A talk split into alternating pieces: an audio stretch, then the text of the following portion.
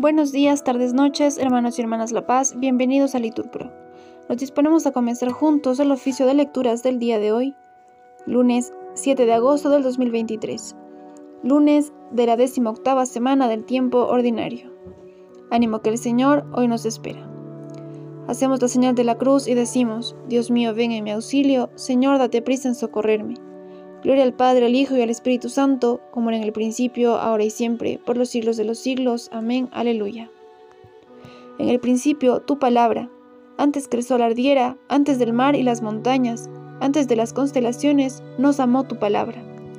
Desde tu seno, Padre, era sonrisa su mirada, era ternura su sonrisa, era calor de brasa.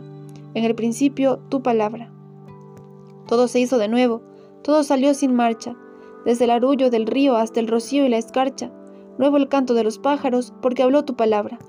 Y nos sigues hablando todo el día, aunque matemos la mañana y desperdiciemos la tarde y asesinemos la alborada. Como una espada de fuego en el principio, tu palabra. Llénanos de tu presencia, Padre, Espíritu, satúranos de tu fragancia, danos palabras para responderte. Hijo, eterna palabra. Amén.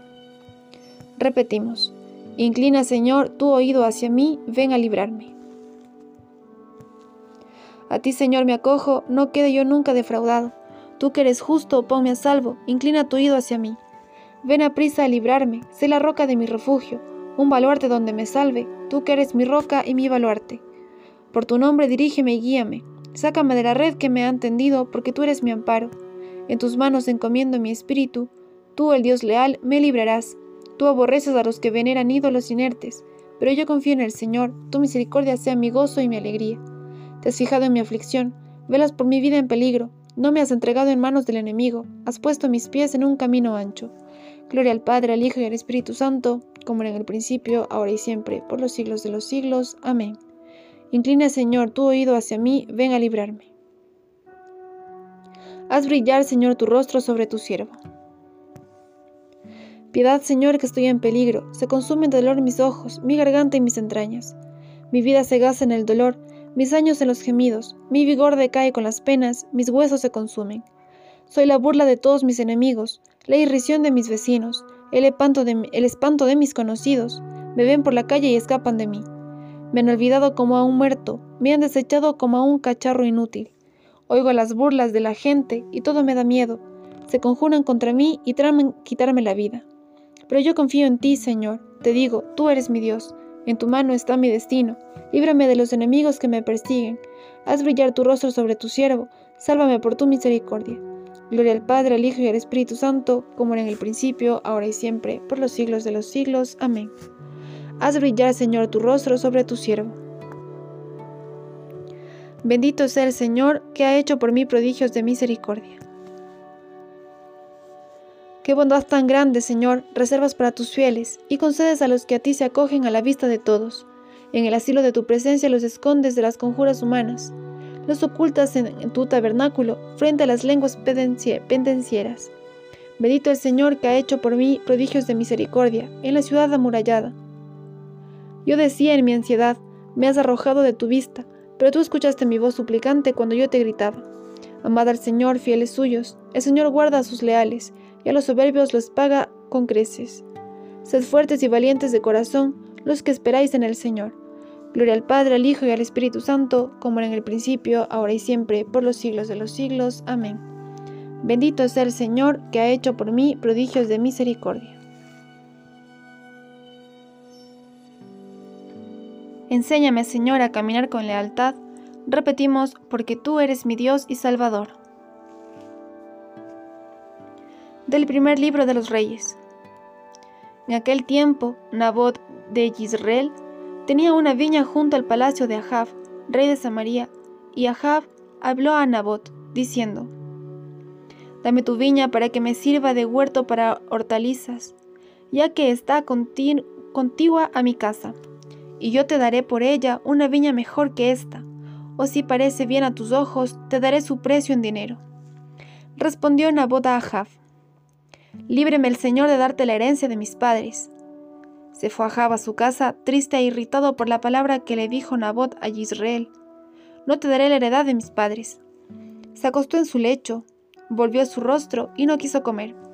Vino hacia él su mujer, Jezabel, y le habló, ¿Por qué está triste tu espíritu y por qué no quieres comer? Él le respondió, Porque he hablado con Nabot de Israel y le he dicho, Dame tu viña por dinero, o si lo prefieres, te daré una viña a cambio. Y me dijo, No te daré mi viña. Su mujer, Jezabel, le dijo, ¿Y eres tú el que ejerces la realeza en Israel? Levántate, come y alégrate. Yo te daré la viña de Nabot de Israel. Entonces ella escribió cartas a nombre de Ahab y las selló con su sello, y envió las cartas a los ancianos y notables que vivían junto a Nabot. En las cartas había escrito, proclamado un ayuno y haced sentar a Nabot a la cabeza del pueblo. Haced que se sienten frente a él dos malvados que lo acusaran diciendo, Has maldecido a Dios y al rey, y lo sacaréis y lo aprenderéis para que muera. Los hombres de la ciudad, los ancianos y notables que vivían junto a Nabot en su ciudad, hicieron lo que Jezabel les había mandado, de acuerdo con lo escrito en las cartas que les había remitido. Proclamaron un ayuno e hicieron sentar a Nabot a la cabeza del pueblo. Llegaron los dos malvados, se sentaron frente a él y lo acusaron delante del pueblo diciendo, Nabot ha maldecido a Dios y al rey. Lo sacaron fuera de la ciudad, lo apedrearon y murió. Enseguida enviaron a decir a Jezabel, Nabot ha sido apedreado y ha muerto. Cuando Jezabel oyó que Nabot había sido apedreado y muerto, dijo a Ahab, Levántate, toma posesión de la viña de Nabot, el de Israel, el que se negó a dártela por dinero, pues Nabot ya no vive, ha muerto. Apenas oyó Ahab que Nabot había muerto, se levantó y bajó a la viña de Nabot, el de Israel, para tomar posesión de ella. Entonces fue dirigida la palabra del Señor a Elías tesbita de esta manera. Levántate, baja al encuentro de Ahab, rey de Israel, que está en Samaria. Está en la viña de Nabot, a donde ha bajado para apropiársela. Le hablarás de esta manera. Así habla el Señor. Has asesinado, y además usurpas. Luego le dirás, por esto, así habla el Señor. En el mismo lugar en que los perros han lamido la sangre de Nabot, lamerán también los perros tu propia sangre. Ahab dijo a Elías, Has vuelto a encontrarme, enemigo mío. Respondió, Te he vuelto a encontrar porque te has, vendido, te has vendido para hacer el mal a los ojos del Señor. Yo mismo voy a traer el mal sobre ti y voy a barrer tu posteridad y a exterminar todo varón de los de Ahab, libre o esclavo en Israel.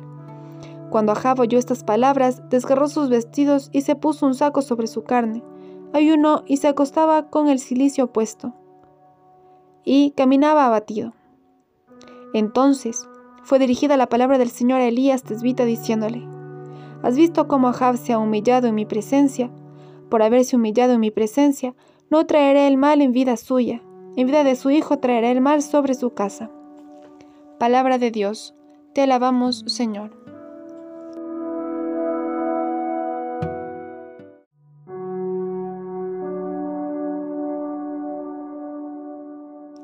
Purificad, pecadores, vuestras manos, lavad vuestros corazones, los cobráis con doblez.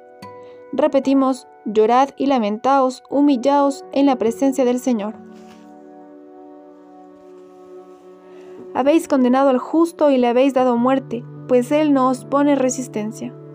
Repetimos, llorad y lamentaos, humillaos en la presencia del Señor.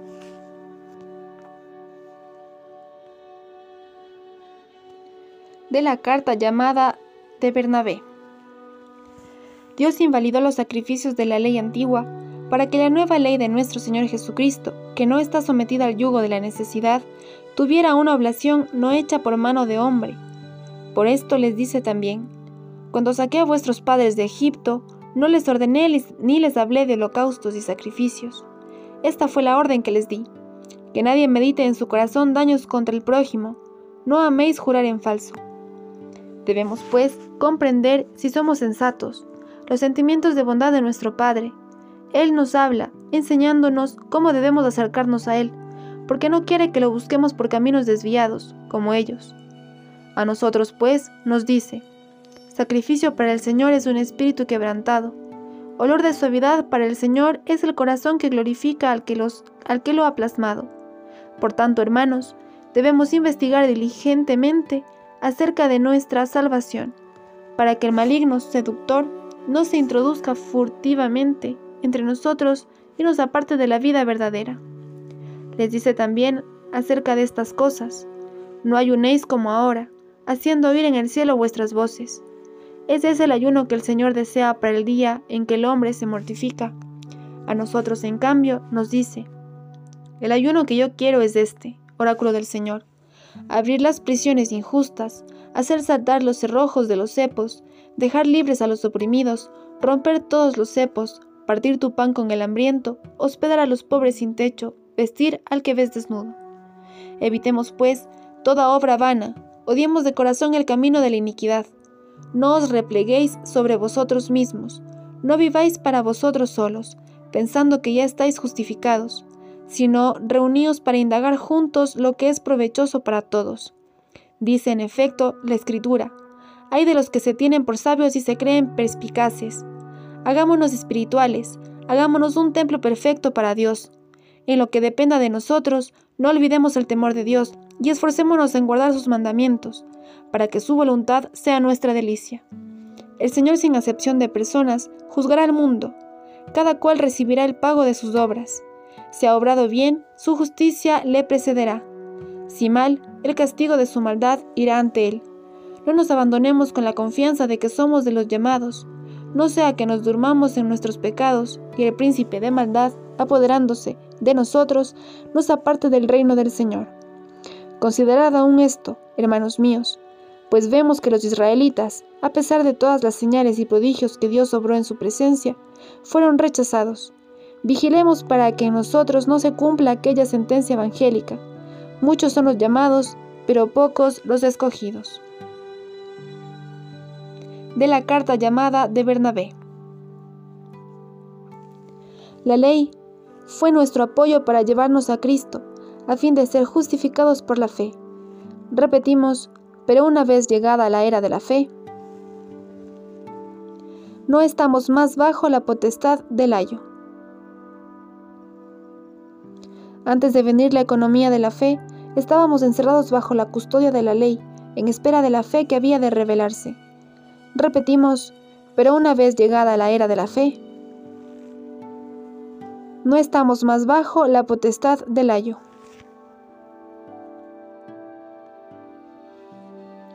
Oremos. Señor, danos tu misericordia y atiende las súplicas de tus hijos. Concede la tranquilidad y la paz a los que nos gloriamos de tenerte como Creador y como guía, y consérvalas en nosotros para siempre. Por nuestro Señor Jesucristo, tu Hijo, que vive y reina contigo en unidad del Espíritu Santo y es Dios, por los siglos de los siglos. Amén. El Señor nos bendiga, nos guarde de todo mal y nos lleve a la vida eterna. Amén. En el nombre del Padre, del Hijo, del Espíritu Santo. Amén.